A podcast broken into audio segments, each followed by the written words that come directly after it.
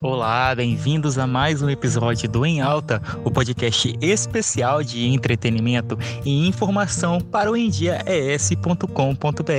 Você já acessou o site hoje para ficar sabendo das notícias? Não, não deixem de se informar e ver também os outros conteúdos que tem lá nas plataformas de streaming do YouTube, GTV, SoundCloud, Spotify, enfim, é uma infinidade de coisa boa para você ler ouvir e assistir. A bandeira LGBTQIA+, ela cresce a cada dia.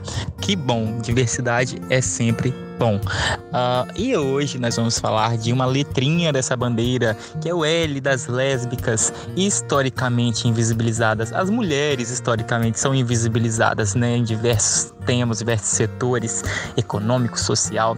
Imagina as mulheres que são LGBTs, as mulheres lésbicas, né? Então é sobre isso que a gente vai falar hoje. Também vou fazer um apanhadinho aí das cinco notícias principais da semana. E para o nosso podcast ficar mais interessante, eu convidei uma amiga que é negra, lésbica. Ela vai falar da experiência dela aí no meio LGBT, com a família dela. E espero que vocês gostem. Antes de eu trazer aqui a fala da Letícia, né, minha convidada, uh, eu quero sugerir para vocês alguns conteúdos sobre o tema. Uh, tem um podcast, gente, chamado uh, Santíssima, Santíssima Trindade das Perucas. Acho que é isso o nome. O último episódio fala justamente sobre essa temática de forma bem mais ampla. Se você quer expandir o seu conhecimento sobre esse assunto, tem muito conteúdo aí no YouTube e eu estou indicando para vocês esse podcast da, das meninas aí do Santíssima Trindade das Perucas. O último episódio fala justamente sobre o mundo, né, das lésbicas. Enfim, tem lá convidadas também bastante especiais falando de assim de forma mais é, aberta e de forma mais ampla sobre o tema. Então, sem mais delongas, olá Letícia, bem-vinda. É, o microfone é todo seu. Então, eu me assumi aos 13 anos de idade, né? Então, assim, eu não tinha noção de praticamente nada do que era uma vida, né? E, e nessa época eu já não aguentava mais ser a pessoa que eu demonstrava-se, porque não era eu, né? E quando eu me assumi, foi bem complicado, assim, mas para minha mãe, meu pai foi uma coisa mais tranquila, a gente tinha um diálogo mais aberto. E já com a minha mãe não. Mas hoje em dia a gente convive bem, não temos mais esse tipo de problema. É... Só que eu também respeito a forma dela ser e conviver com isso.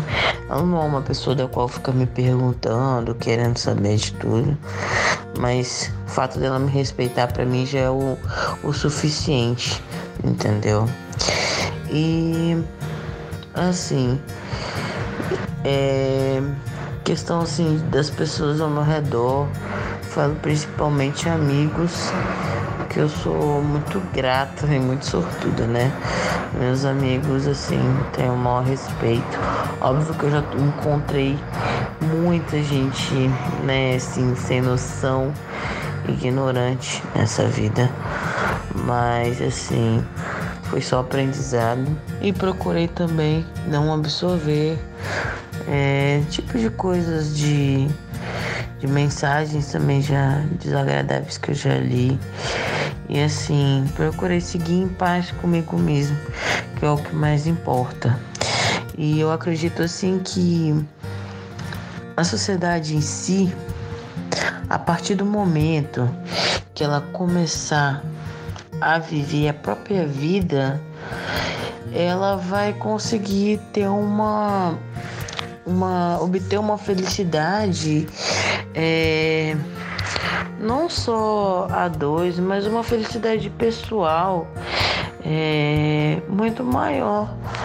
Porque a partir do momento que você se importa com a vida do outro, com o que, que acontece, você esquece das suas, da, da, dos seus objetivos, prioridades, afazeres, o que seja, você esquece por um momento de você. E a gente não tá aqui para isso, a gente tá aqui para viver, né? E eu acredito que toda, de, toda forma de amor é, é sempre muito bem-vinda.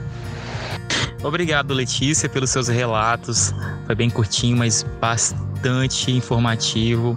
E, enfim, espero aí que as manas que estão vivendo com medo, com vergonha de serem quem são.